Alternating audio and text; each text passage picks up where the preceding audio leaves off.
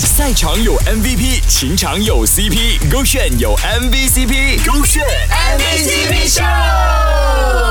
勾选 MVCp 秀，Hello，你好，我是 Kristen 温阳。所以为什么讲呢？我们上一代的爱情呢是非常甜蜜的。那个时候呢，没有 video call，没有 live，没有 WhatsApp 什么的。那他们是用什么方式去联系的呢？嗯，Hello，勾选 MVCp 秀，我是 Amy。我觉得最浪漫的事情就是我的爸爸，他以前会在他的 weekend 的时候，特地从 KL 驾车下去酒后，然后特地去见我的妈妈一面，然后晚上又会从酒后驾车回来 KL，然后每个星期都这样子。每个星期呀，KL 酒后多远，你知道吗？三个小时吧，至少。这个叫什么 determination？如果现在呢，你有这个觉悟，讲说我要追一个女孩，我可以每天从 KL 去酒后，酒后去 KL 的话呢，我相信呢，应该没有什么事是你办不到的。这位女生呢，分享了她以前爸爸妈妈的爱情啊，爸爸呢可以每个礼拜呢都花三四个小时的车程，就开车去找妈妈，就为了跟她约会啊。真男人看了都会佩服的程度。那我就觉得这个里面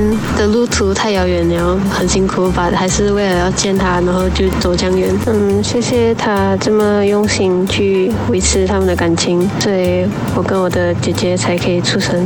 谢谢爸爸对妈妈这样好，然后希望也是要一直继续，然后这样子我们才可以一起开心。所以呢，我们现在看到互联网非常非常的多，上面有很多爱情的典范等等等等。但最值值得我们去参考的爱情呢，可能就是上一辈的爱情吧。因为当时候呢，像我所说的，没有任何的 social media，没有电子仪器，他们是要怎么联系呢？就有这种最传统的模式啦，也显示出了这位男生对你有多上心，他有多么想要跟你在一起。哇，是这个选 Beyond RAN。赛场有 MVP，情场有 CP，勾选有 MVCp，勾选 MVCp 上。